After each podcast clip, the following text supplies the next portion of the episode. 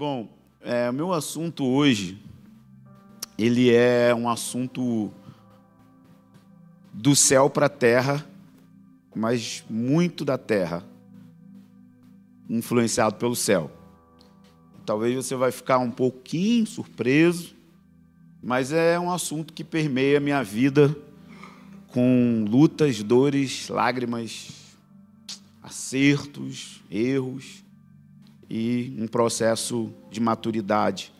E que tem tudo a ver com aquilo que o Senhor está fazendo de maneira geral, mas é um assunto que, por vezes, é, no meio carismático, no meio profético, no meio do mover, ele não é muito tratado da maneira que deveria ser tratada e, às vezes, desassociado de tudo aquilo que a gente busca.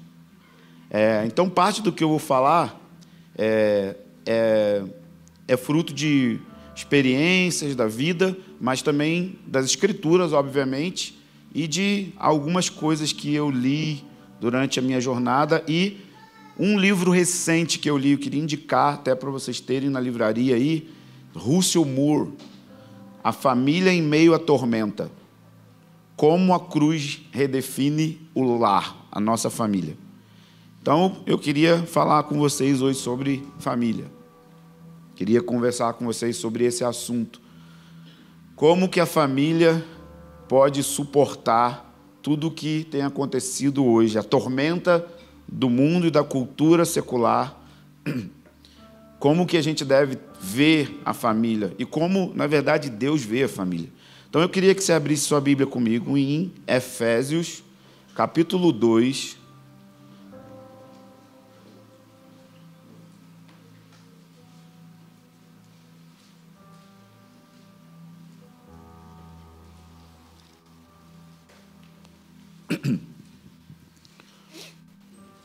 Efésios capítulo 2, versículo 18 até o 22. Pois por meio dele, ambos temos acesso ao Pai no mesmo Espírito. Assim não sois mais estrangeiros nem imigrantes, pelo contrário, sois concidadãos dos santos, membros da família de Deus. Diga, família de Deus. Família de Deus. Deus tem uma família, Ele é um Pai edificado sobre o fundamento dos apóstolos e dos profetas, sendo o próprio Cristo Jesus a pedra de esquina, né? o nome da igreja de vocês. Né? O próprio Senhor é a pedra de esquina. Nele, nessa pedra, nesse fundamento, em Jesus, nele, esse edifício inteiro, bem ajustado, vai crescendo para se tornar um templo. Então, olha, olha que legal. A família ela vai sendo edificada e ela vai se tornando um lugar para se tornar a morada de Deus. Então, construir um lugar para a presença de Deus é a mesma coisa que construir famílias saudáveis. Sem famílias bíblicas, não vai existir um lugar para a presença de Deus. Então é isso que Paulo está dizendo. Deus tem uma família e essa família ela vai se transformar em um lugar que vai receber a glória de Deus, vai ser a morada de Deus, vai ser a habitação de Deus. E quando eu digo habitação, talvez você fique um pouco confuso. Mas eu não tenho Espírito Santo, eles não, não habitam em mim. Então percebe, essa carta é para a igreja, a igreja de Éfeso, uma igreja madura, está recebendo uma carta e Paulo está falando sobre a morada de Deus ali. Então, obviamente, Paulo não está falando da morada de Deus no sentido de indivíduos, que temos todos nós o Espírito, o Espírito Santo. Ele está falando de um ambiente coletivo, onde a presença de Deus se torna manifesta por causa da consciência que nós temos da família de Deus, de quem é o fundamento aonde nós estamos construindo. Amém? Então é diferente. É, nós nunca vamos experimentar individualmente o nível da glória de Deus como a gente vai experimentar coletivamente. A glória de Deus vai vir numa medida coletiva que nunca vai vir sobre um indivíduo. Porque o que o Senhor está fazendo é corporativo, é coletivo, envolve a sua igreja. E não existe nada que Deus vá fazer fora da igreja. Por isso, nesse sentido, os católicos estão certos. Não há salvação fora da igreja. Não existe como você ser salvo e não ser inserido em uma família. Lá em 1 Coríntios capítulo 12 diz Paulo que somos batizados no Espírito para sermos batizados em um corpo. Então você é cheio do Espírito Santo, nasce de novo para fazer parte de uma família. E família, para Deus, é uma coisa eterna, porque Deus sempre foi Pai. Mesmo antes de Cristo encarnar, Deus sempre foi Pai. Então sempre existiu uma família. Então tudo o que acontece na igreja, na terra, em seu plano, envolve família. E essa é a chave mestra de Deus, porque Deus está levantando um exército, mas o inimigo vai ficar confuso, porque o exército é uma família. E quando você olha para a família, você não vê aspectos de guerra. Você não vê família no parque, passeando, e você lembra de um exército, e você lembra de guerreiros. Mas é exatamente isso que o Senhor está fazendo. E é exatamente por causa disso o bombardeio cultural, social, ideológico e todos os fenômenos que estão acontecendo ao redor das nossas famílias. E que quer você queira ou não, isso está entrando dentro da sua casa. Isso está perto do nosso quintal. De uma maneira assustadora. Tudo aquilo que se levanta contra o conhecimento de Deus a respeito do que é família bíblica está bem dentro da nossa casa, está nas escolas, está nas músicas, está em cada canto dessa cidade. Então, a igreja tem um futuro. Em breve ela vai se tornar uma igreja gloriosa. Paulo chama a igreja de gloriosa. Gloriosa no sentido de que ela vai ter a mesma glória que Jesus tem, a mesma beleza que Jesus tem, sem mancha, sem mácula, sem defeito. Imagina uma igreja irrepreensível. Imagina. Irrepreensível no hebraico significa irrepreensível que não merece ser repreendida, porque está em um estado de beleza, sem mancha, sem ruga, sem mácula. Olha o que Paulo está dizendo: que o nosso futuro é tornar-se parecido com aquele que está vindo. É o futuro, é a promessa profética. Vai acontecer. Entretanto, quando nós olhamos para o material que Deus vai usar, não sei você, talvez você seja muito evangélico. Quando eu olho para o material, qual é o material que Deus vai usar para levantar a igreja gloriosa? Diga, eu. Tipo, é você. Eu, eu, nós. Diga, eu. eu. E aí, quando a gente vê eu, a gente começa a olhar qual é o material que Deus vai levantar para ter uma igreja gloriosa quando eu começo a olhar para a igreja no Brasil, quando eu começo a olhar para a minha igreja local, quando eu começo a ouvir as histórias ao redor do Brasil, quando eu olho o material que Deus vai usar, aí eu começo a ficar um pouco em dúvida se esse negócio vai dar certo.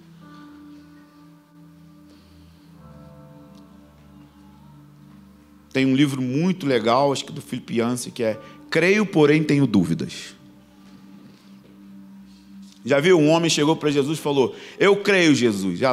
Ele falou: Eu creio, Jesus. Ajuda na falta de fé. É a gente. Eu creio. Mas quando eu começo a olhar muito para o material que eu tenho na mão, na minha igreja local, e 20 anos fazendo isso, eu fico assim: Meu Deus, vai dar certo esse negócio. Quando eu começo a perceber que não tem como existir igreja gloriosa sem família gloriosa, porque as pessoas elas estão assim, sabe? Elas querem um ministério, elas querem uma plataforma, elas querem é, ser bem-sucedidas, elas querem uma boa empresa, elas querem dar certo, mas elas não conseguem compreender que o maior fracasso do homem é quando ele fracassa primeiro na família. Derek Prince foi repreendido pelo Senhor quando ele estava viajando as nações e tocando o mundo. E o Senhor falou: Para mim não adianta de nada você pegar a sua mala e viajar as nações, se você fracassar como um marido. Se você fracassa como pai.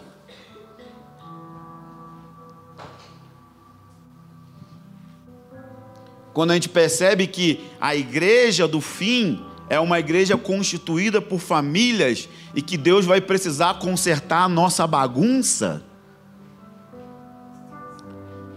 Então nessa noite eu quero falar de coisa real. Vida real. Segunda-feira. Vida real. Como eu cuido da minha mulher. Vida real. Quanto tempo eu gasto olhando nos olhos dos meus filhos. Vida real. Estão avivados? Aleluia. Glória a Deus.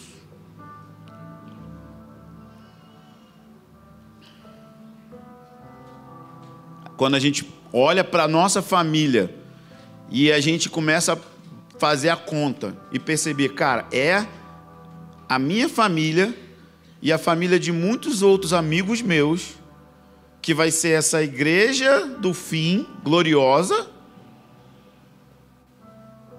Quando eu olho a nossa realidade e eu olho para o passado, eu queria ter uma espécie de manual 100% perfeito de um marido. Quantos maridos gostariam de um manual desse assim? Só dois ou três, o resto nem liga. Vai continuar maltratando a mulher. Amém. Quantos de nós não amariam um manual de escolha de esposa certa, de acordo com as aptidões? Quantos de nós não gostaríamos de uma lista passo a passo que garantisse que não vamos acabar como outros casais ao nosso redor? Brigando na justiça depois do divórcio, dormindo, dormindo juntos em uma cama na meia-idade, sem amor, sem sexo e sem afinidade e com muito ressentimento.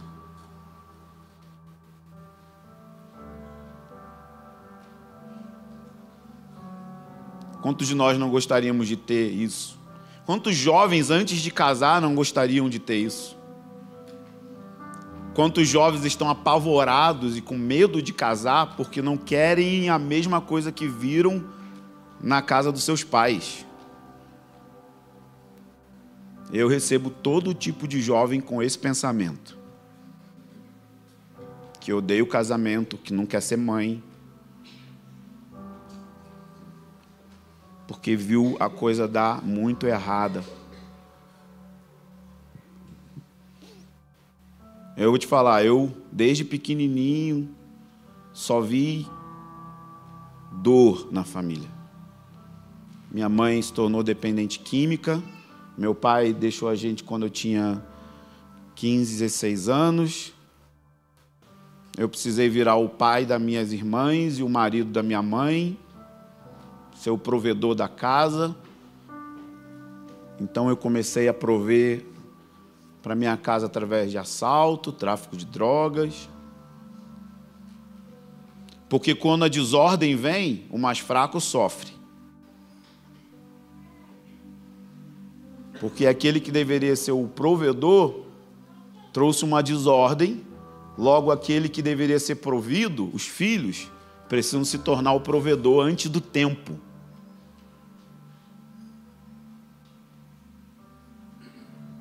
E você já parou para pensar que 80% das pessoas que estão vindo congregar aqui e em qualquer igreja do Brasil estão vindo desse contexto?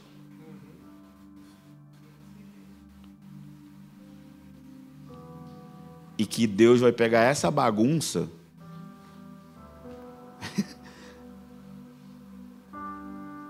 e transformar num lugar para ele morar?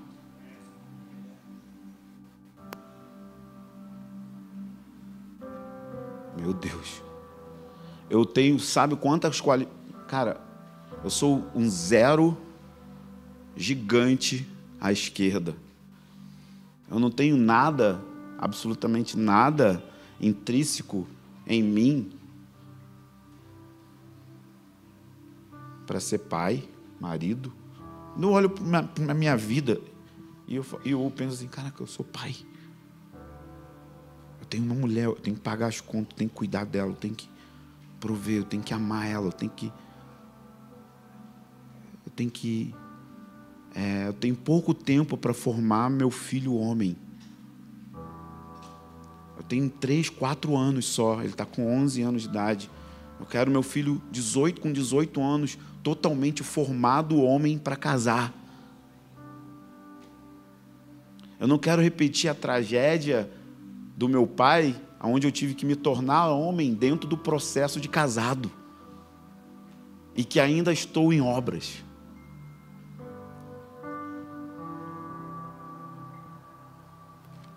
Mas aí eu olho para o meu, pro meu score, para o meu lastro do passado, eu não tenho. Eu não tive. Então eu comecei a buscar uma lista de afazeres e de coisas para tentar me equipar. Cara, eu busquei uma lista de afazeres domésticos que um marido tem que fazer para não ser comparado com outro marido que limpa o quintal e bota o lixo lá fora. Só que eu sou tão ruim que quando chegava no final do dia, eu pensava assim: Caraca, não botei o lixo de novo. E eu não boto o lixo de novo há 15 anos.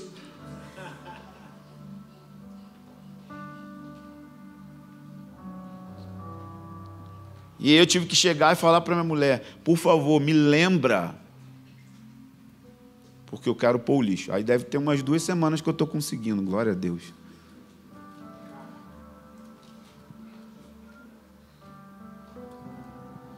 Me lembra por favor. Eu queria ter uma lista abrangente, abrangente de como fazer meu filho nunca se drogar, nunca olhar pornografia. Queria que meu filho fosse salvo com 5 anos de idade. Não, eu queria que ele fosse salvo igual o João Batista, na barriga dela. Queria uma, uma lista dessa. Eu li livros, eu busquei princípios, eu fiz curso de, de para educar filho. Eu só não contei com uma coisa importante assim e terrível. A queda. A queda zoou o universo. Nossos ancestrais ouviram a cobra e decidiram ser independentes de Deus. Pecado destruiu tudo. Ah, eu estou em Cristo, eu não estou em Adão. Amém mas as consequências da queda te afetam até hoje.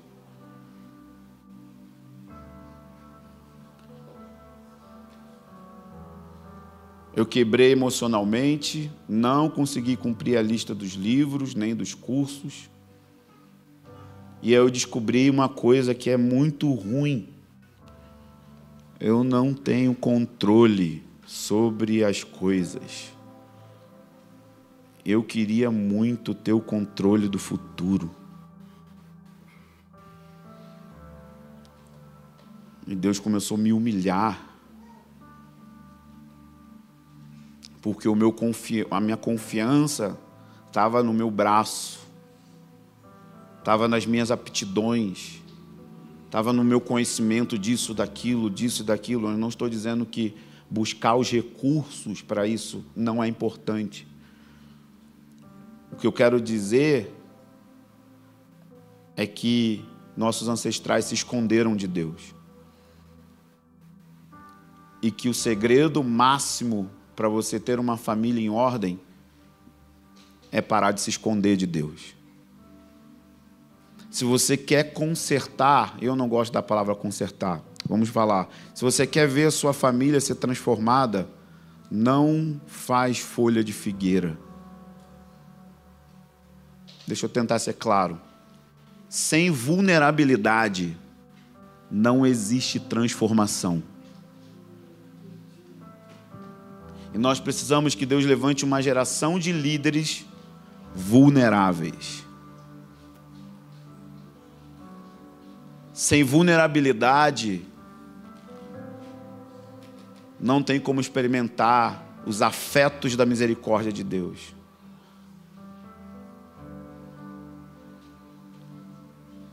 Você já falou para Deus que você tem inveja das pessoas? Você já falou para Deus que você quer ter o cargo da outra pessoa? Você já falou para Deus que você está ofendido porque Ele está prosperando um amigo seu e você não? Você é vulnerável. Você aprendeu com o rei Davi nos Salmos ser vulnerável? Ou você montou um personagem gospel que vem para cá todo domingo e Brennan Manning diz: Deus não ouve oração do falso eu. Você montou um falso eu.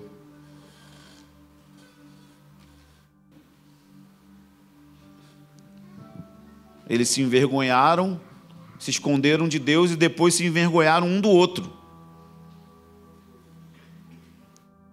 E começaram a ficar cheios de rivalidades. Não, foi a mulher que você me deu. Mas Adão, onde você estava na hora que a mulher comeu o fruto? Por que você não estava ali sendo o cabeça? Não, não, foi a serpente que me deu. E desde então nossos relacionamentos são assim. Nós não assumimos a nossa responsabilidade. Tudo que a gente está vivendo sempre é a culpa do outro. E a gente vive isso na nossa família e a gente vive isso como igreja. Ah, mas a culpa foi do pastor que não cuidou de mim. Mas a culpa foi do meu discipulador, porque ele falou de um jeito comigo errado. Não, mas eu sou assim porque o meu marido é assim. Ah, mas eu sou assim porque a minha mulher não me ouve. Deixa eu te dizer uma coisa: quando o Senhor fala, homens, Amem as suas esposas como Cristo amou a igreja. E Cristo amou a igreja dando a vida por elas. Não é uma coisa condicional.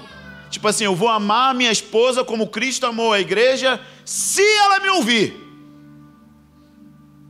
Do outro lado, quando a Bíblia fala, mulheres sejam submissas ao seu marido como ao Senhor, não tem a ver com, não, só vou ser submissa se ele me tratar bem todo dia. Porque uma coisa que você precisa entender é que quando você casa, você casa com uma pessoa que está sob o efeito da queda. Lá na nossa religião, no Rio, a gente não acredita em namoro. Nunca, jamais. Então, Lá a gente, quando um jovem está interessado na outra, ele conversa com a liderança, a liderança vai avaliar caráter, emoções, maturidade, é a hora de se envolver. E aí, quando passa por isso, eles têm um ano de amizade, amizade mesmo.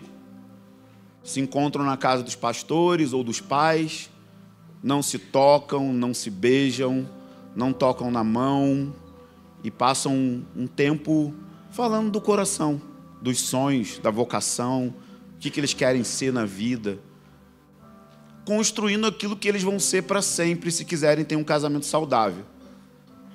Amigos. Um casamento saudável é um, casamento de amigos, porque eu garanto para você, vai chegar um dia que tudo vai ficar murcho.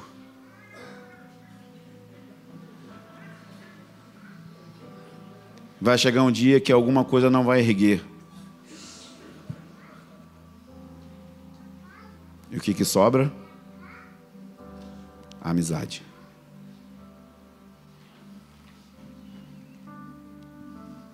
Só que se você passa um bom tempo colocando a língua na boca da outra, tem um negócio que chama tesão, conhece? E isso faz você ficar burro. E aí você está prestes a se casar com Satanás e não sabe.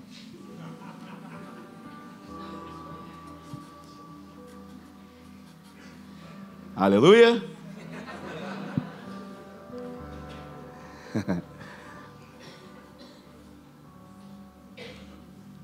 Porque na nossa religião o que a gente quer dizer é o seguinte, ó, esse cara aqui é um pecador e essa menina é uma pecadora. E vocês vão morar junto e não pode ir embora depois que briga, não vai para casa da mãe. É para sempre. Então a gente dá um choque de realidade. A gente sente e fala: olha, você viu os defeitos que ele tem? Ele faz isso aqui. Quando você casar, esse defeito vai aumentar por 200%. Mas você acha que os púlpitos do Brasil estão falando isso que eu falo? Não. Na maioria dos lugares que eu conheço, não. Não estão nem aí. Há uma cultura de defraudação. Defraudação é quando você faz uma coisa com outro que você não pode se responsabilizar. Você cria expectativas sexuais, emocionais, manipula. Então, a gente tem problema da queda. Só no primeiro livro da Bíblia, depois da queda, tem homicídio entre irmãos, poligamia, divisão entre pai e filho, estupro, incesto e marido disposto a prostituir a própria mulher. Uf, chega da falta de ar. Só em Gênesis.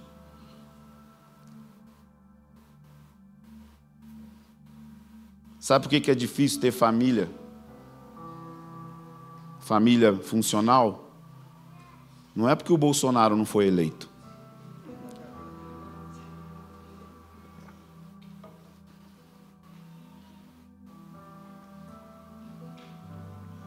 Porque você está no mundo caído. E você traz consequências da queda. E eu estou lançando esse caos, esse quadro caótico, para fazer você desistir da sua força e começar a confiar no Evangelho.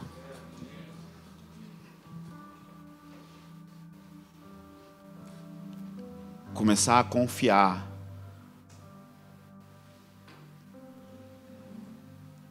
que por meio dele o Pai reconciliou consigo todas as coisas. Por meio do sangue do Filho na cruz, o Pai fez as pazes com todas as coisas, no céu e na terra. Isso inclui você, que estava longe de Deus, você que era inimigo, separado de Deus. Ele reconciliou você com Ele pela morte do filho dele. E a confiança que você precisa ter é a confiança de que nele, na presença dele, pela graça dele, entrando em relacionamento com Ele, Ele vai trazer ordem para meio, o meio da bagunça. Então eu quero deixar coisas bem básicas aqui. A primeira delas é que o espírito de Elias está vindo antes do terrível dia do Senhor, em Malaquias 4, 5 ou 6, para fazer uma conversão, voltar-se Conversão, você sabe disso. É quando você está indo numa direção e você volta para uma outra direção, você está indo numa direção contrária. E ele está dizendo: a maioria dos pais estão indo numa direção contrária dos filhos. Então vai vir uma palavra profética tão forte que a coisa mais espiritual que você vai fazer como pai é voltar o seu coração para o seu filho e gastar a maior parte da energia da sua vida discipulando seus filhos. Hoje, essa é a minha meta principal. Não são as escolas, não são as viagens, não é o ministério, não é a igreja. Eu paro tudo para dar a minha vida pelos meus filhos.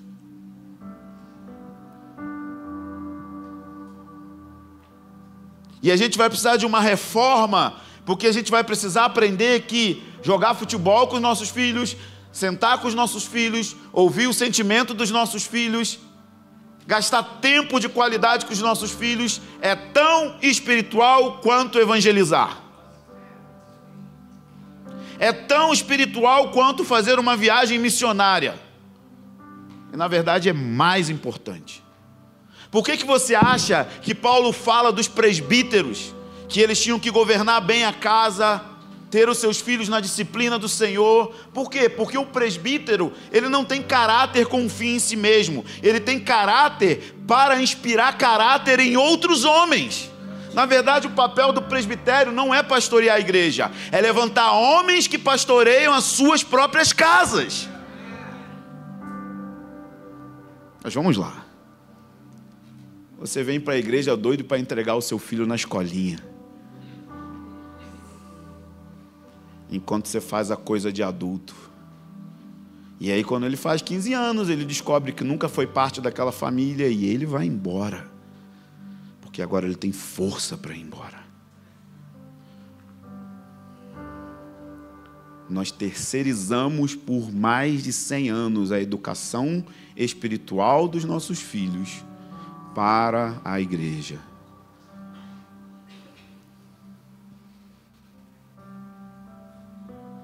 Aleluia.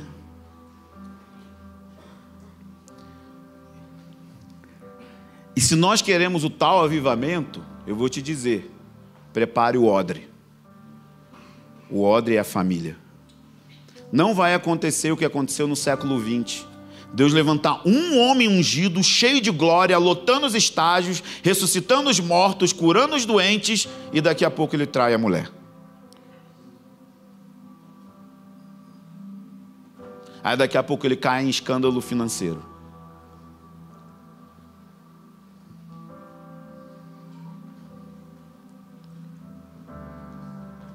Deus está fazendo algo. E ele vai começar dentro da mesa da sua casa.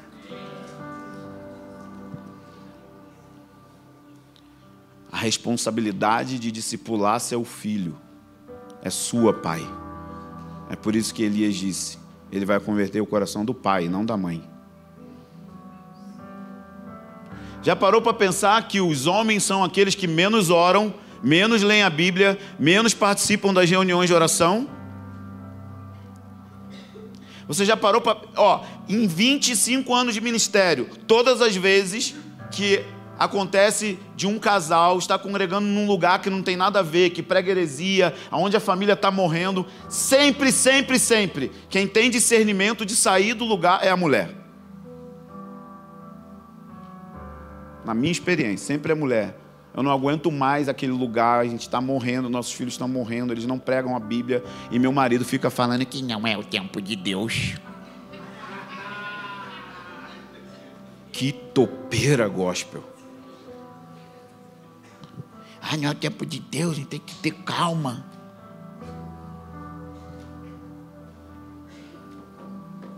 Estou falando sério. É cômico, mas é triste. É a mulher que discerne. E o Senhor está querendo chamar os homens para ser sacerdote, rei e profeta na casa. Sabe, eu sou muito fraco, cara. Mas é isso que eu estou lutando.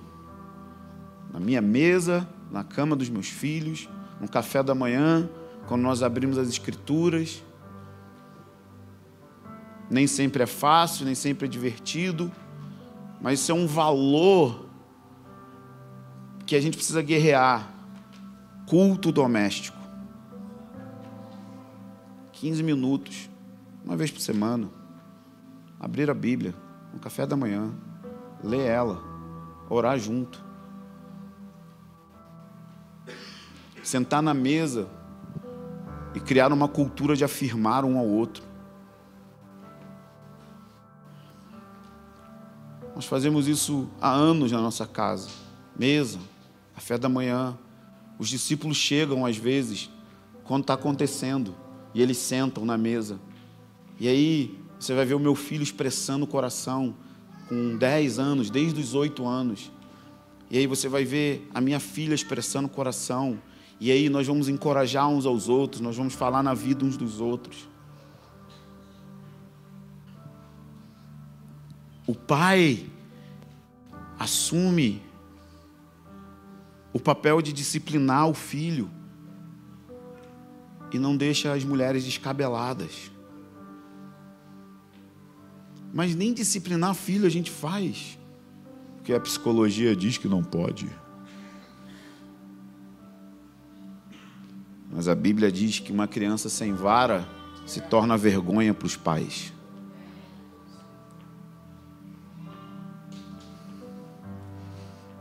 Nós disciplinamos nossos filhos desde seis meses de idade. Nunca removi uma chave do REC. Nunca tirei um objeto de cima do REC. Nunca.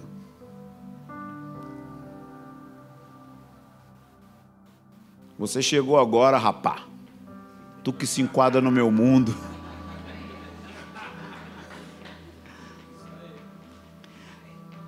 Aí eu fui pregar sobre isso lá na Episcopal, aí uma mãe parou muito ofendida, muito triste.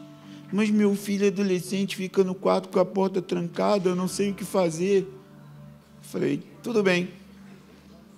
Quem paga a conta dele? Eu. Ele é menor de idade? Sim. Entra lá e manda nele. Nunca mais feche a porta do seu quarto enquanto viver debaixo do meu teto. Oi, tudo bom, gente? Vocês vêm sempre aqui? Olha, na nossa cultura local, tá? Não é doutrina, não é dogma, nada. Nós nunca tivemos escolinha para criança. Já estou na segunda com plantação de igreja. Só nessa a gente vai fazer sete, oito anos. Método. Sempre que o meu filho fazia pirraça, eu, quando não estava pregando, levava ele no banheiro e dava uma chulipa na coxa. Ih, escandalizei geral agora, né? Hoje meu filho fica horas em um culto. Hoje não. Muito tempo, desde pequeno. A mais nova foi. E óbvio que não é só disciplina, é disciplina e amor junto. É disciplina e olho no olho. É disciplina e afeição. Não é espancar por espancar. É ensinar que Deus disciplina os filhos porque ama. E quem não aceita a disciplina é bastardo, não é filho legítimo. Sabe quantas vezes eu entrei no quarto com meu filho e eu explicava para ele, olho no olho: Ei, Benny, você vai ser disciplinado agora, porque você tratou mal a sua irmã. Você vai ser, ser disciplinado agora porque você falou desrespeitosamente com a sua mãe. Você vai ser disciplinado agora porque você mentiu. E eu estou fazendo isso porque eu amo você e eu quero livrar sua alma do inferno. Ele deitava na cama, abaixava o shortinho, eu dava uma palmada, ele levantava, chorando, me abraçava e dizia: Eu amo você, papai. E obviamente eu chorava junto.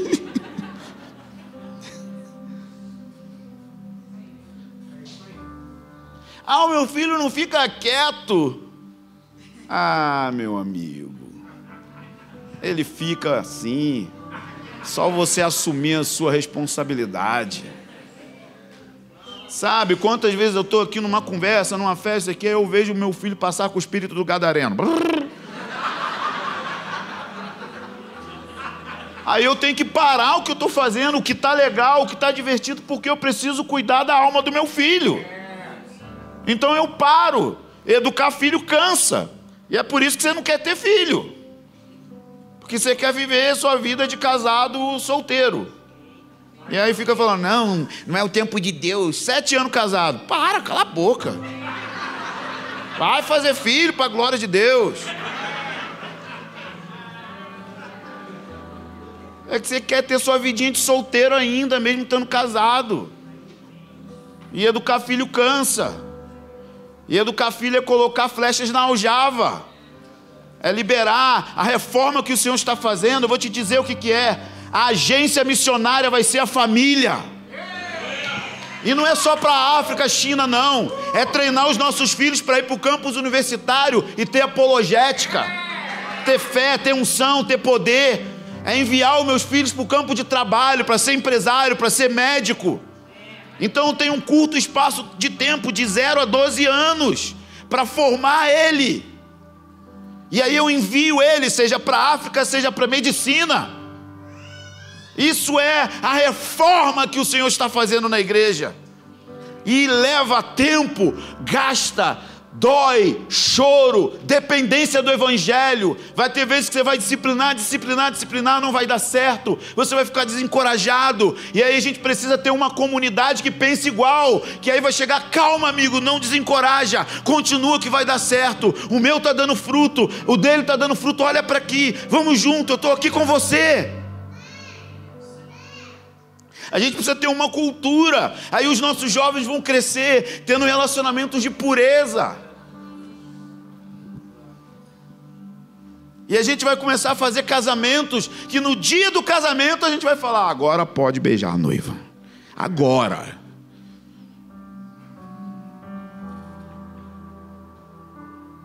Radical, né?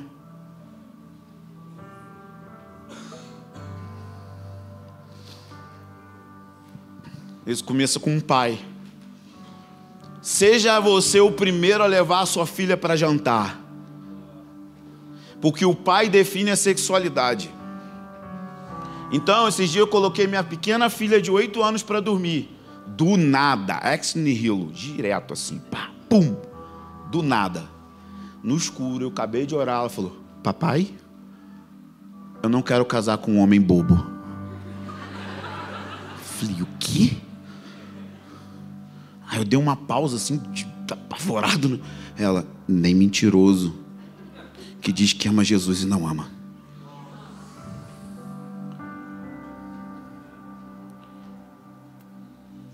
E aí no outro dia, o meu filho é igual a mim, né? Ele é sanguíneo, melancólico e dramático. Então ele vai para minha cama, tipo, meia-noite.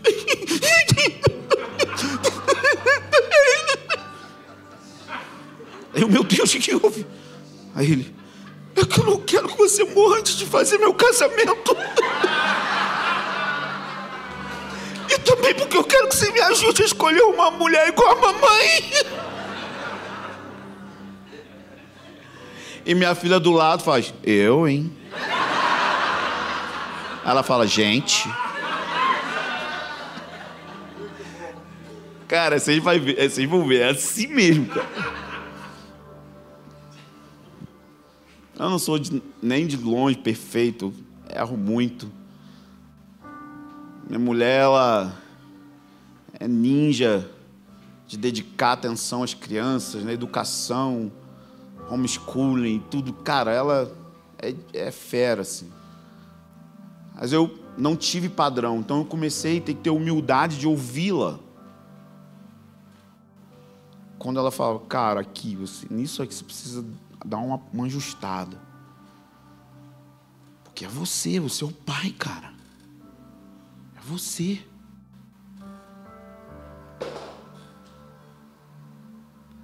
Mas sabe o que, que rola? A gente não tem diálogo em casa. Conversas francas, amorosas, de confronto, de ajuste. A gente vê Sabe? Eu estava lendo um livro do Mark Driscoll, que o prefácio é da Ana Paula Valadão, e ela fala que quando ela foi para os Estados Unidos, ela passou meses brigando com o marido. E ela fala que ela começou a brigar porque antes ela estava tão envolvida no ministério que não tinha nem tempo para brigar. Porque não tinha tempo sozinho, no vácuo do tédio, sem nada para fazer. Ou seja, ela nem conhecia aquele a quem ela estava casado. Então, a figura do homem é responsável de assumir essas coisas, sabe? Definir a sexualidade, definir qual é o padrão de marido que a sua filha vai olhar. Você não quer que sua filha se entregue para qualquer malandro.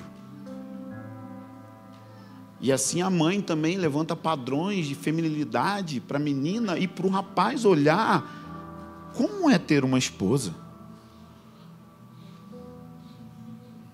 Como é ter uma esposa? Isso pode começar numa mesa, orando, abrindo as escrituras. Talvez hoje aqui começa você pedindo perdão para sua mulher, para seus filhos. Se talvez os seus filhos já foram embora de casa, você vai ligar para eles hoje. E você vai pedir perdão. E você vai restaurar coisas. Se você está aqui e é alguém que divorciou, não quero trazer peso e nem condenação para você. Só quero te dizer que você pode pegar tudo que você errou e diante de Deus ajudar essa nova geração não errar igual você errou. Porque Deus pega até o caos e transforma em algo bom para a próxima geração. Porque Deus é bom. Deus é bom. Nós vamos ter que lutar mediante o poder do Evangelho, de, de Deus, nós entrarmos no lugar da presença e falar: Deus, eu não consigo. Por que, que Deus envia Elias para converter o coração do pai ao filho? Não faz sentido, tinha que ser Abraão. Abraão é que teve uma renca de filho. Elias nem casou. Mas por que, que é Elias? Primeiro, porque Elias surge num cenário de aborto, onde um homem estava edificando uma cidade que Deus tinha amaldiçoado. E ele matou os dois filhos edificando Jericó. E Deus disse para nunca mais edificar Jericó. E o pai estava edificando o que Deus amaldiçoou e os dois filhos morreram. Quantas pessoas estão perdendo filhos porque estão construindo aquilo que Deus amaldiçoou? Então ele surge num contexto onde um pai sacrifica os filhos para construir o que Deus não está construindo. E o principal elemento é que diz que Elias vivia perante a face de Deus. O espírito de Elias tem a ver com tocar homens que vão viver perante a face de Deus, e na face de Deus eles vão receber graça para pastorear e discipular suas casas. Então o nosso ajuntamento vai ser um ajuntamento de famílias que entre domingos estão reunindo ao redor do altar da mesa.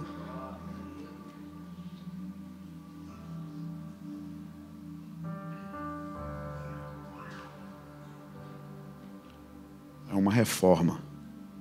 Toda reforma é chata. Quebra aqui, pinta ali, tira daqui. É incômodo.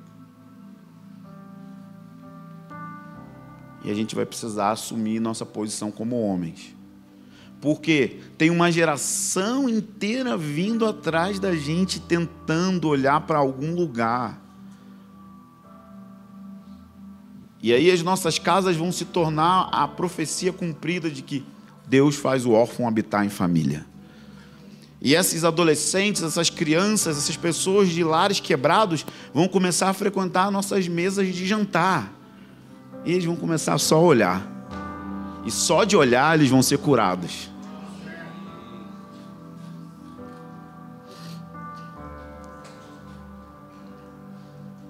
Vai ser poderoso mas vai ter que ter dependência de Deus, porque não é fácil.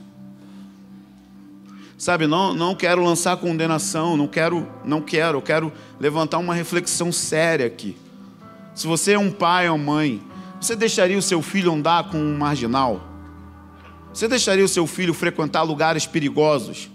Você deixaria o seu filho ir em um lugar onde tem sensualidade, onde tem é, nudismo? Você deixaria, sim ou não? Então por que você deixa o seu filho usar celular livremente?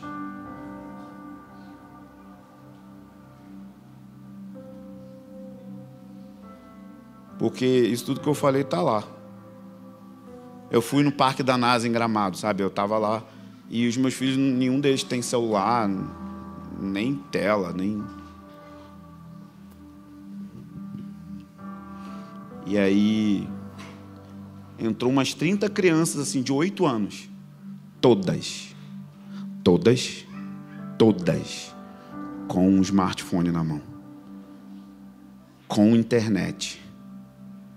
Você tem ideia de qual é a porcentagem de adolescentes, de crianças de 8 a 12 anos, que estão consumindo pornografia pesada? Você nem, nem pensa que isso existe, né? Você vive num mundo do, do Papai Noel evangélico.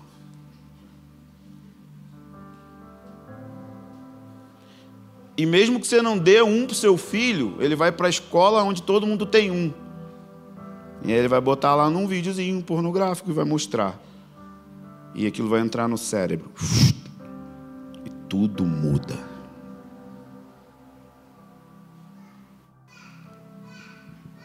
Não estou pregando legalismo, não estou pregando nada disso. Estou fazendo a gente pensar e repensar quais são os limites. tecnologia é uma benção, muita coisa boa.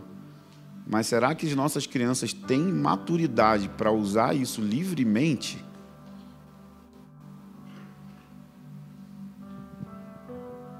Sem nenhuma supervisão, sem nenhum bloqueio de coisas.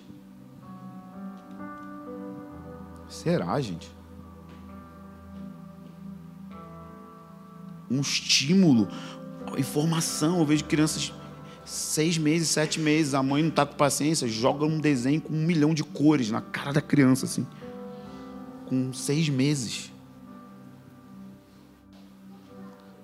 Você tem noção do quanto de crianças de 8 a 12 anos estão sofrendo de crise de ansiedade?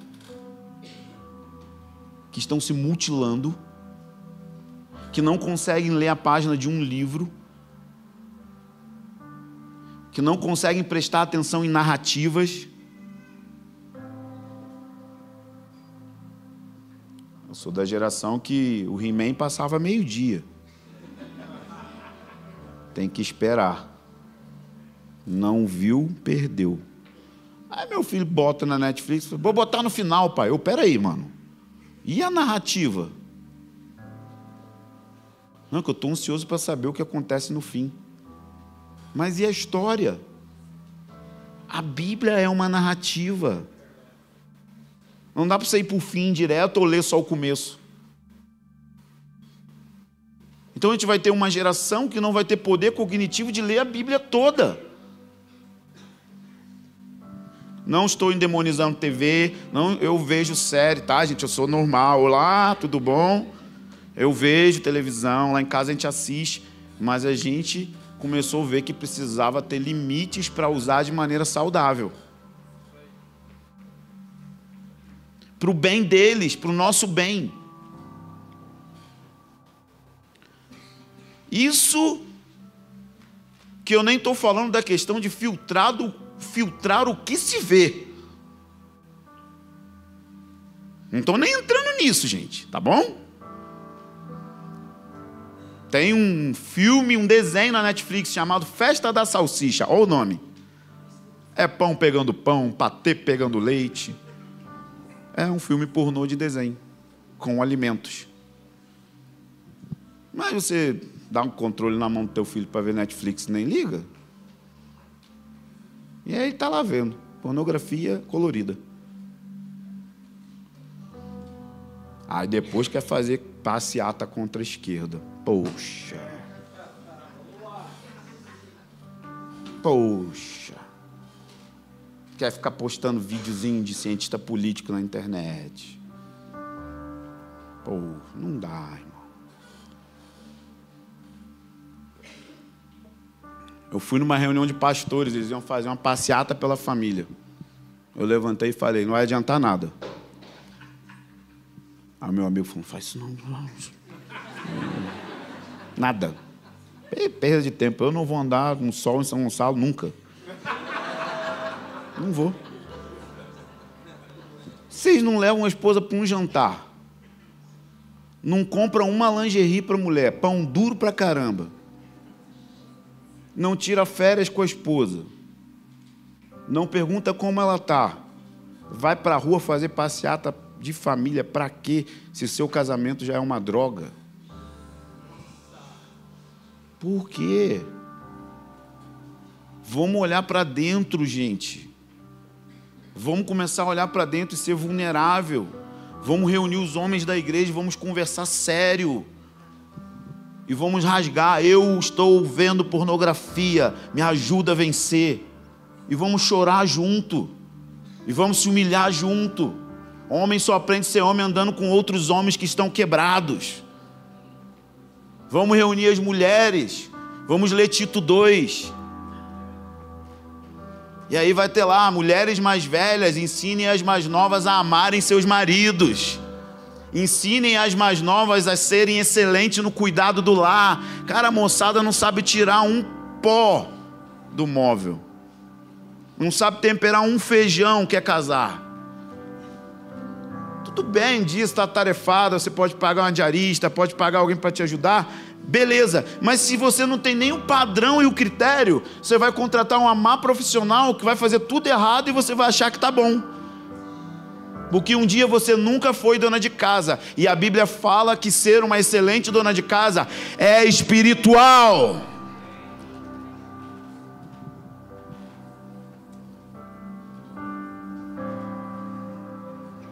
Não, mas eu sou empoderada.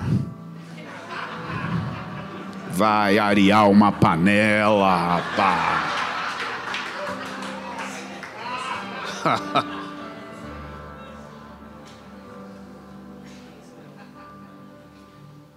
Vai varrer uma sala, passar um aspirador.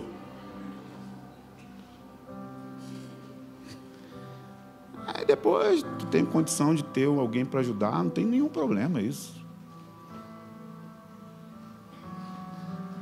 Mas como que você vai ensinar para sua filha? Como que você vai ensinar para os adolescentes? Elas já entram no casamento assim, a mãe falando: "Filha, trabalha, estuda, seja alguém, porque se um dia ele te fizer alguma coisa, você mete o pé". Ela já entra no casamento com gatos escaldados.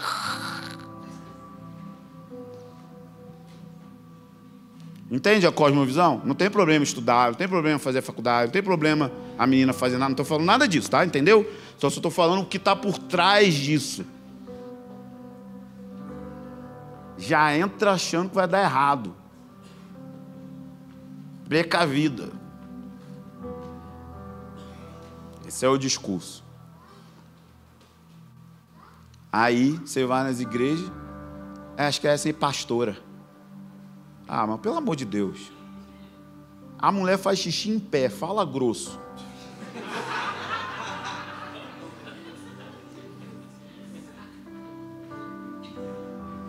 Manda no marido. O cara, sabe, mano? Vou até olhar antes aqui. Ó, botou camisa polo, usou sapatênis, esquece. E se pôr por dentro da calça, vai falar pacato cidadão da civilização.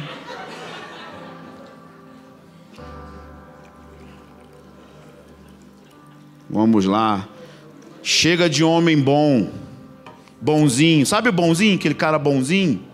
Oi, querido. Mano, quando falou, querido, que querido, rapá? Eu, hein? tiro comendo no rio. Ô, oh, querido. Eu fui no lugar que o cara veio assim, oi, querido. Aí dá uma mão frouxa assim, falou, ô,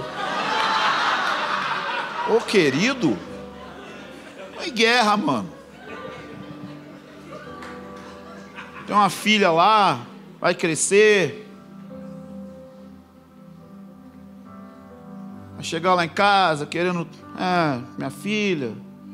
Ô, oh, pastor, qual é? Olha o papo. Falou, irmão. Deixa eu apresentar Jesus aqui rapidinho. É o meu taco de beisebol escrito Jesus. Você passar por ele, aí você pode chegar perto da minha filha, entendeu? Quem vai proteger sua filhinha da malandragem aí? Ah, mas porque eu sou manso. Manso não tem nada a ver com ser otário. Nada a ver.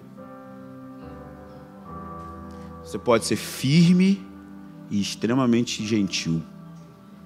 Você pode ser firme e extremamente cuidadoso da sua mulher. A gente ensina isso para os nossos jovens solteiros, os homens. Se vê uma irmã carregando peso, pega a bolsa. Se tiver no lugar, dá lugar, abre a porta. Cuida das meninas. Não é porque quer conquistar, porque é sua irmã. cuida, protege. Viu que tem alguém olhando, andando na rua, fica perto. Homens foram feitos para a guerra.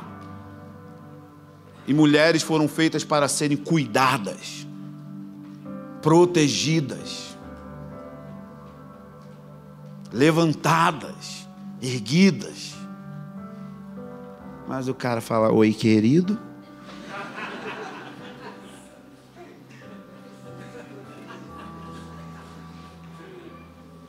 Mano, vai ver um, um coração valente, mano. Vai ver um Rambo, um Rock Balboa, vai ver um, um texto, mano. Gladiador, vai ver um, alguém lutando por uma donzela. Alguém lutando por conquistar uma donzela. Vai ver uma, um coração de conquista. Aí a menina tá com um cara, sete anos, namorando. Eu acho que você já está fazendo muito mais coisa do que namorar, mas tudo bem.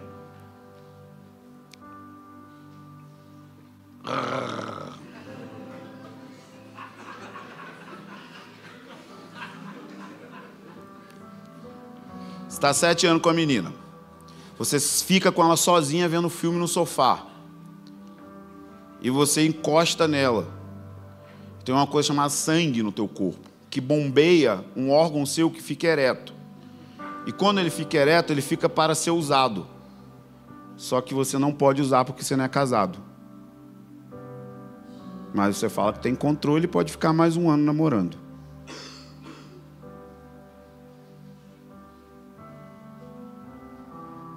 Sete anos, fica fazendo isso. Então hoje eu queria te libertar, minha amiga. Se você está aqui nessa situação, esse é um culto de é um culto de descarrego.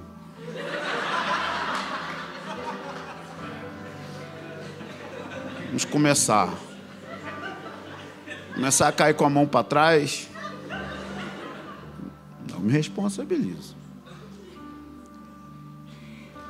Se já está sete anos, ele está te defraudando.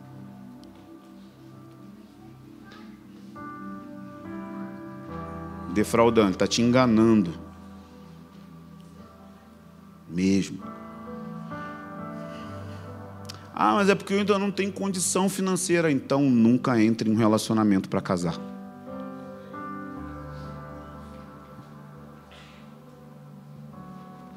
E aí tem outra coisa que esse pateta ele não tem uma missão na vida. E submissão é ajudar o outro a cumprir a missão. Então você não pode seguir ele porque ele não sabe para onde está indo. E alguém precisa te avisar disso. E eu estou aqui.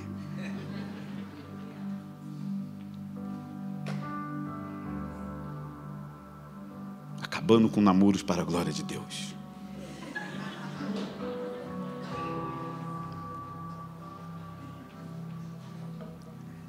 A coisa que você tem que fazer com a sua juventude é gastar o máximo dela descobrindo quem você é em Deus.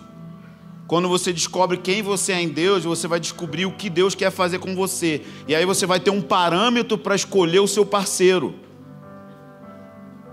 Porque agora você sabe quem você é em Deus. E você não está tentando suprir a sua carência com outro rapaz. E agora você tem um padrão, porque você andou perto dos seus pastores e viu o padrão. Então agora você definiu um padrão, e esse padrão é um padrão de homens fracos, quebrados, mas bíblicos. E aí você começa a analisar que Deus está colocando uma missão em você, sei lá, para você ir para a África. Mas aí, quando você vai falar com o rapaz, e aí você fala, qual é a sua missão? Ele, pô, pastor, estou correndo atrás, né? De quê? Para onde? Deixa eu te dizer aqui meu testemunho para a gente orar.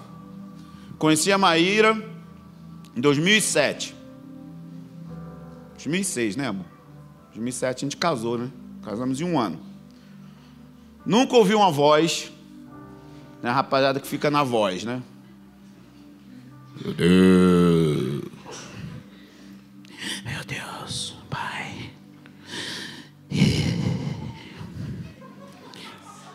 com a Maíra.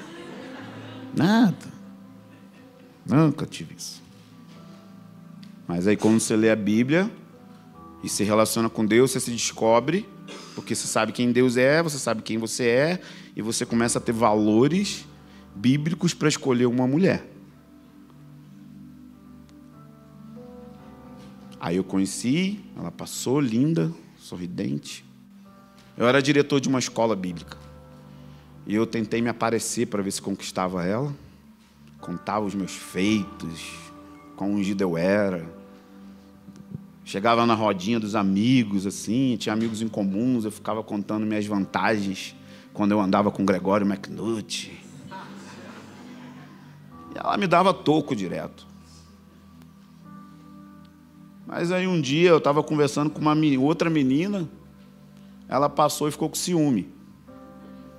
O microfone está na minha mão, posso falar.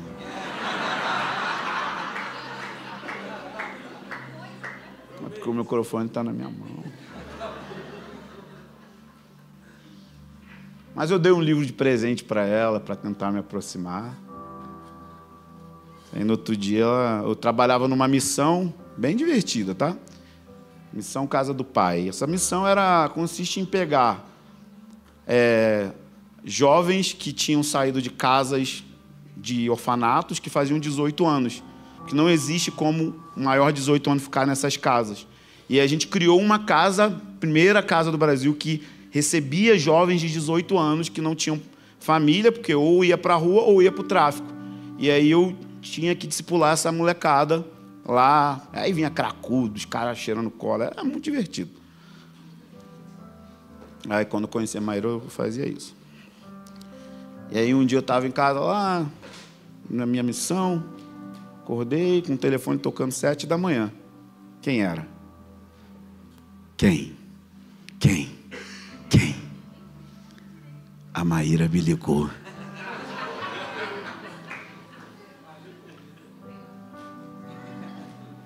atendi. Oi? É a Maíra. Você gosta de cinema?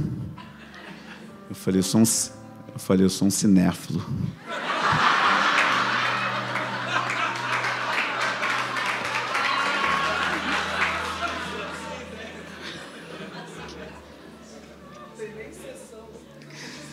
Tinha nem sessão naquele horário, mas... Tô brincando, mas, mas ela me ligou mesmo, isso é verdade, irmão, que você me ligou e tal. Mas a gente marcou uma conversa debaixo da árvore, na, no, no quintal, assim, era tipo no estacionamento da igreja, né? E eu sentei com ela e comecei a falar sobre o que eu queria fazer com a minha vida. Falei, olha, eu quero fazer isso, meu chamado é esse, eu quero fazer isso em Deus. Eu não estou atrás de pastora, eu não estou atrás de uma menina do Ministério de Dança, eu não quero eu não quero uma líder, tipo, eu quero uma esposa. E se Deus te der para você fazer tudo isso outro, eu vou te apoiar. Mas eu quero uma esposa. Porque Provérbios fala que quem acha uma esposa achou a glória. Então eu queria achar uma esposa. Que fosse cuidar de mim, dos meus filhos, da minha casa.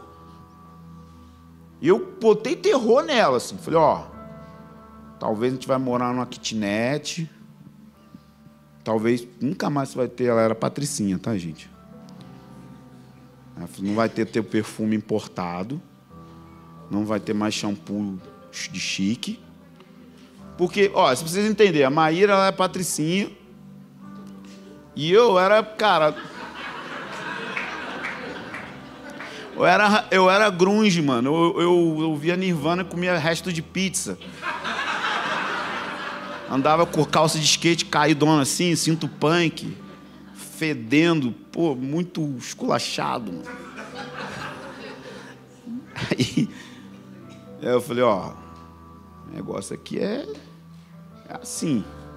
Porque tem uma coisa assim que você precisa entender se você quer casar. Ou você tem.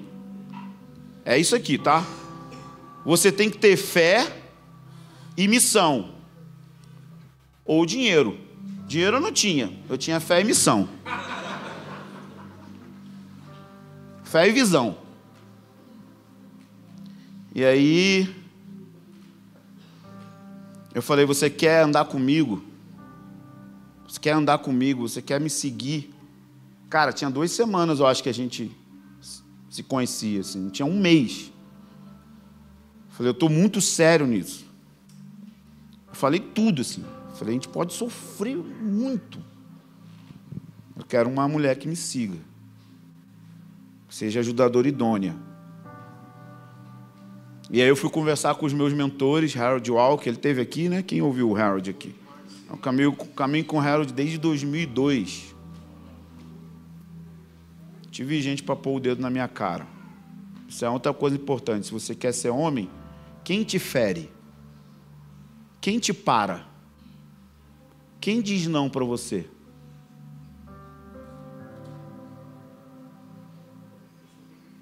Quem põe o dedo na tua cara e fala, você é moleque. Capitão Nascimento, né? Você é moleque.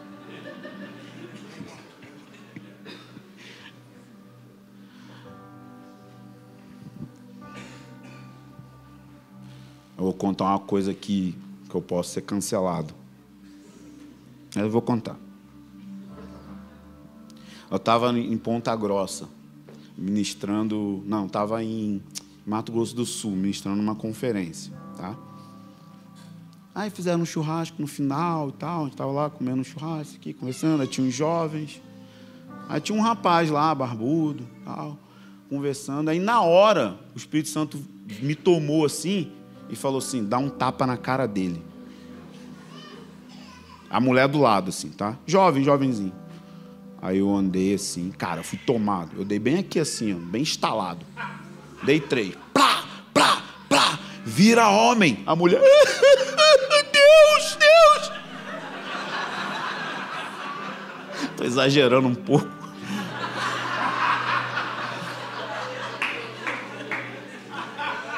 Tem várias perspectivas da visão. Depois eu fui conversando. Como que vocês viram aquele dia? Cara, eu nunca fiz isso na vida. Nunca, nunca. Ele ficou tremendo assim, me olhando. Falei, você precisa ser homem. Cuida da tua mulher, teu moleque. Cara, esse cara hoje é um dos nossos melhores obreiros. A mulher dele me agradece semanalmente. Mudaram para o Rio, são missionários, um cantor ungido. Um dia, na próxima, eu quero trazer ele aqui. E ele tem prazer de contar o testemunho, tá? Isso que é muito legal. Ele não era cuidado, ele tinha vários problemas emocionais, ninguém percebia. Só usavam ele, usavam o dom dele, usavam. E eu trouxe ele para perto. Ele ficou na minha casa uma semana depois, ele mudou, não tinha casa ainda. Assim, cara, quem era ele e quem ele é hoje? Incrível. Incrível. O que, que é um tapa bem dado? Mas tem que, tem que ser ungido, não pode ser na carne. Aí voltando para Maíra, eu falei isso tudo para ela e fui conversar com o meu mentor. Falei: o que, que eu faço? Estava numa encruzilhada assim, tipo, ou eu vou mergulhar de vez no tempo integral, ou eu vou fazer uma faculdade, vou ter uma carreira, vou trabalhar. E eu me lembro. Eu sempre falo isso, cara. Não brinca com seu destino. Pai, não brinque com o destino do seu filho. Ele olhou nos meus olhos, sabe? O Haroldo ele é racional. E ele falou assim: se você for para o mercado de trabalho e entrar em um escritório, você vai morrer. Aí eu falei, mas Haroldo, eu só tenho três membros na igreja, eu ganho 50 reais por mês. Ele não tem problema. Deus vai dar graça.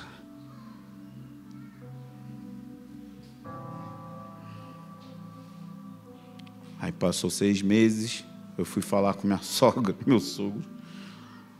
A Maíra foi demitida. Eu plantando uma igreja. Eu, Maíra e minha mãe.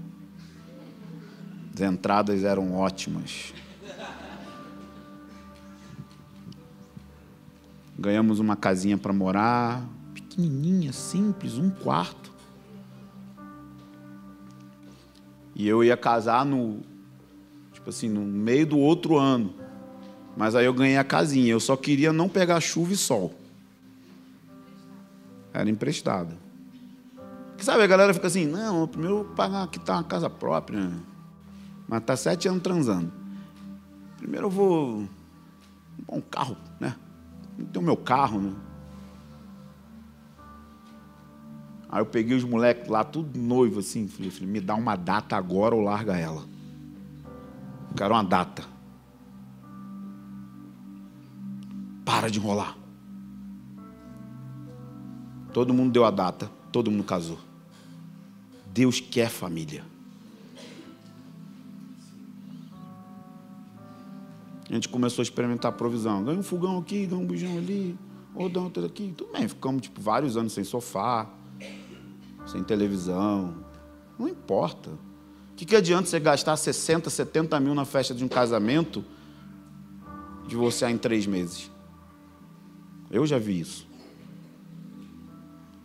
Eu já vi isso.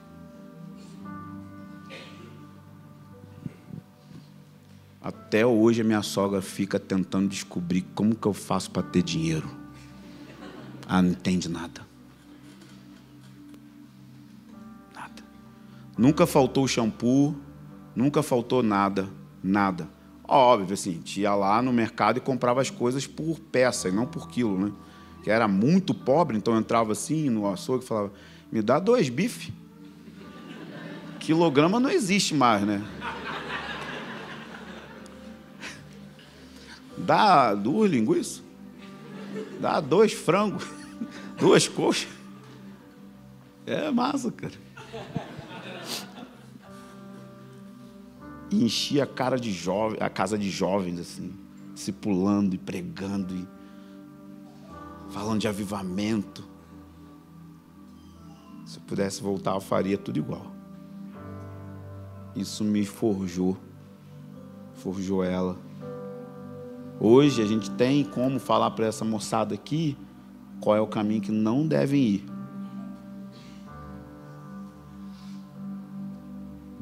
Porque Avivamento é família.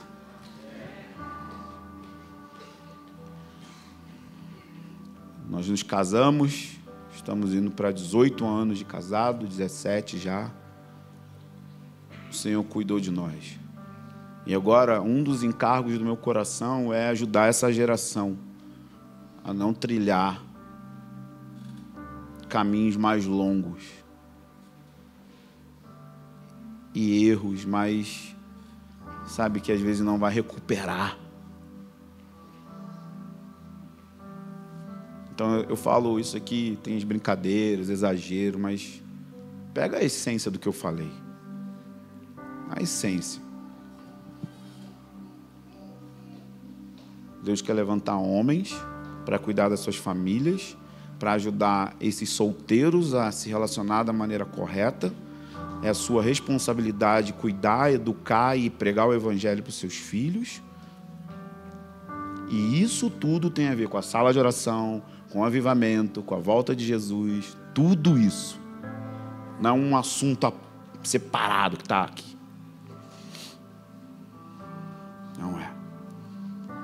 Isso é o espírito de Elias. A família vai ser restaurada antes da volta de Jesus. E vocês são família. E eu amo vocês.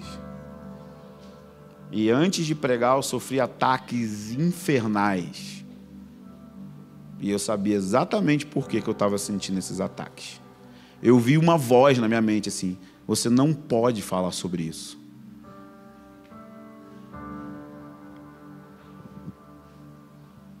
Eu ouço ameaças do inimigo. Se você falar disso, eu vou pegar os seus filhos. uma guerra espiritual.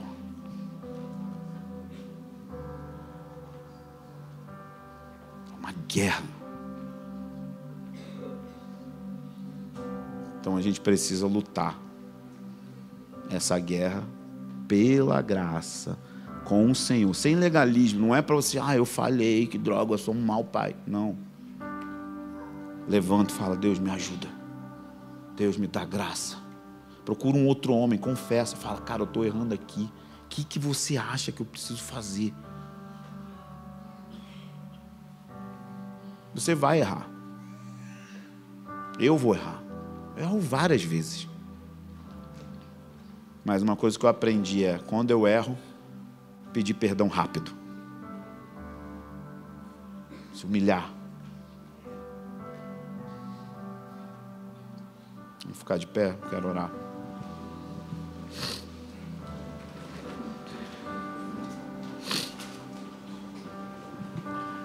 Aleluia. Eu sei que a gente gosta muito do mover, eu gosto também, vocês sabem, né? Mas eu queria que não tivesse mover hoje. Assim, mover, que eu digo. É um mover, mas que a gente acha que mover é só quando cai, chora. É um mover de sobriedade. Assim, tipo, eu quero ir para casa pensando no que eu ouvi. Eu não quero deixar a música alta roubar isso. Quero ir para casa ruminando, talvez nem durmo. Vou ficar assim, caraca, mano, como que eu estou errando com minha mulher? Como que eu não estou sendo exemplo para os jovens? Como eu estou falhando com os meus filhos? Como eu preciso me arrepender do que eu já falhei? Então a primeira coisa que eu quero fazer é orar pelos homens casados. Se você é casado e é um homem, é muito importante que seja um homem. Hoje em dia, precisa deixar isso muito claro. Vem aqui na frente, quero orar pelos homens casados.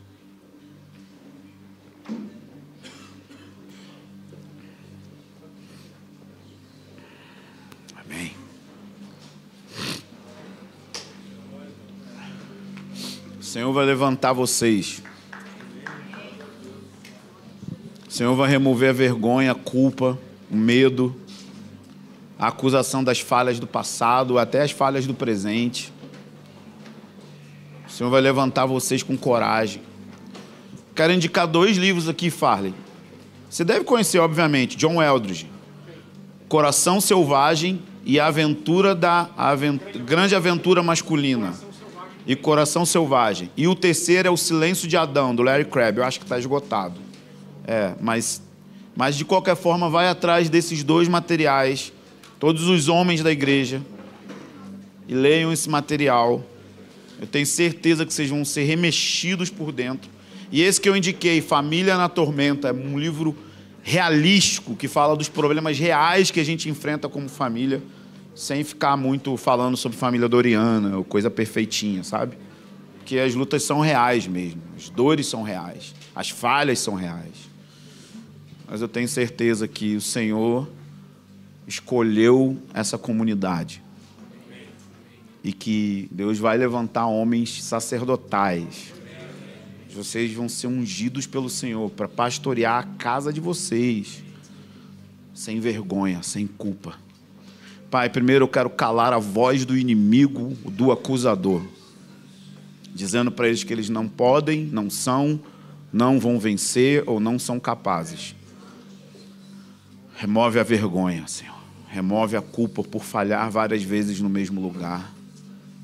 Começar em mim mesmo. Eu estou aqui, estou aqui também no apelo, Senhor. Me dá graça para amar minha mulher.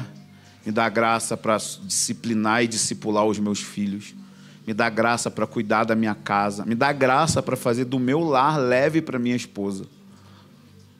Me dá graça para remover todo orgulho de machismo, de ignorância, de grosseria, de estupidez.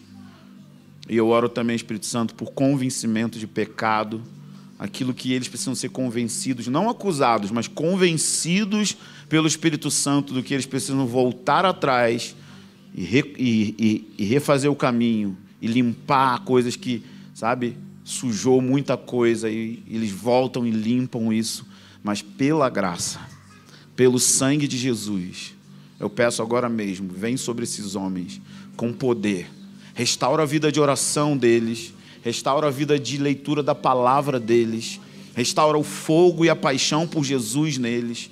Que eles sejam os mais intensos nas reuniões de oração, que eles sejam os mais intensos na adoração, que eles sejam os que mais choram nas reuniões, Libera um batismo de lágrimas sobre esses homens, Senhor. Dá a eles uma, uma carcaça forte e um coração quebrantado.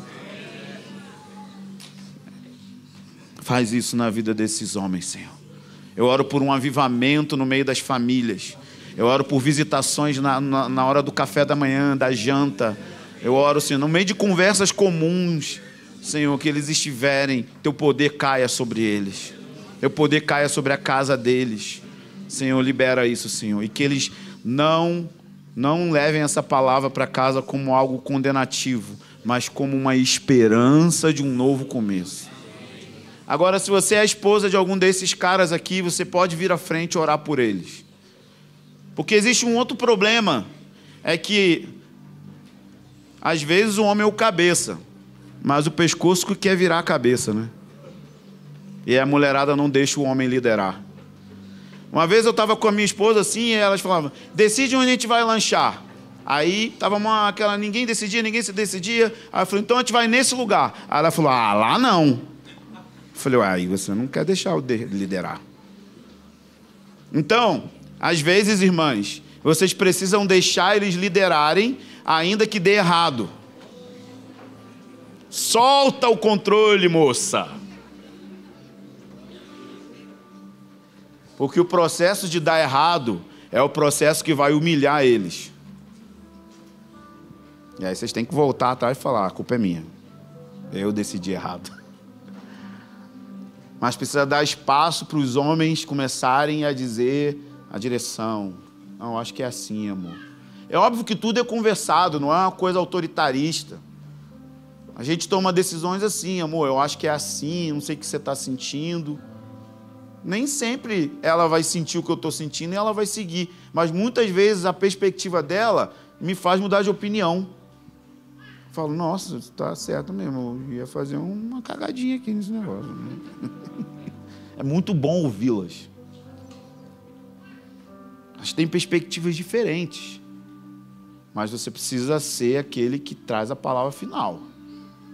E aí as irmãs precisam dar uma relaxada, com a carne muito trêmula.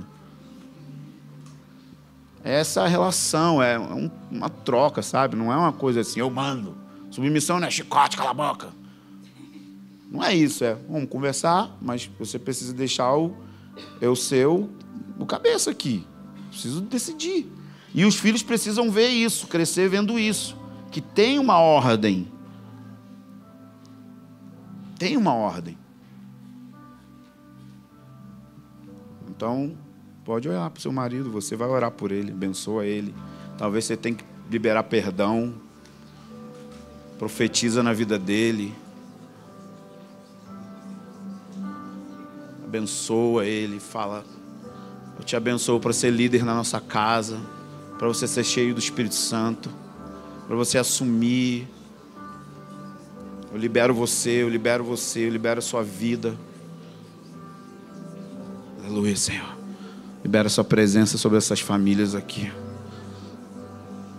É noite de cura, noite de. É noite de recomeçar, noite de reavaliar coisas. Ah, Deus.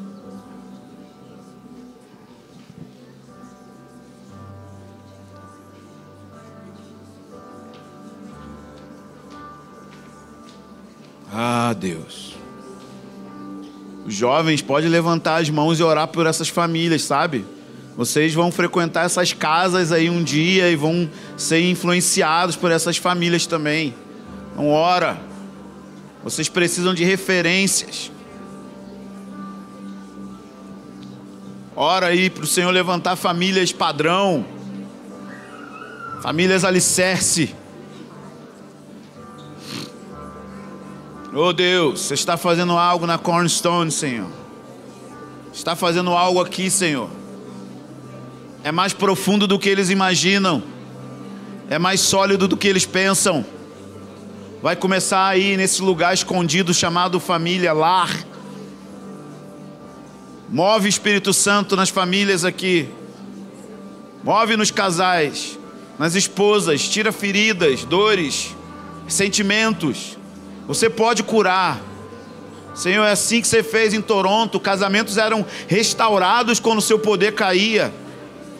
Então, libera o seu poder para restaurar famílias aqui, restaurar vidas aqui, restaurar relacionamentos aqui, relacionamento com os filhos.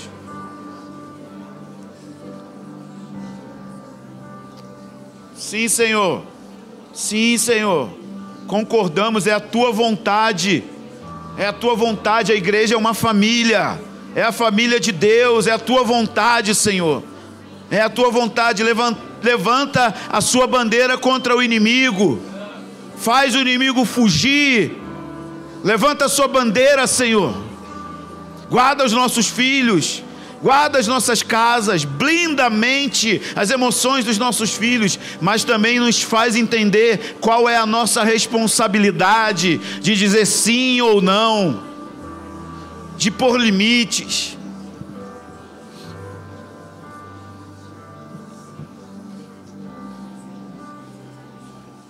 Sim, Senhor, é isso que nós te pedimos, no nome do teu glorioso Filho Jesus.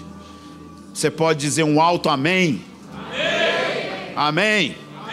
Amém. amém. Deus abençoe vocês, meus irmãos. Muito bom. Obrigado pela paciência de me ouvir.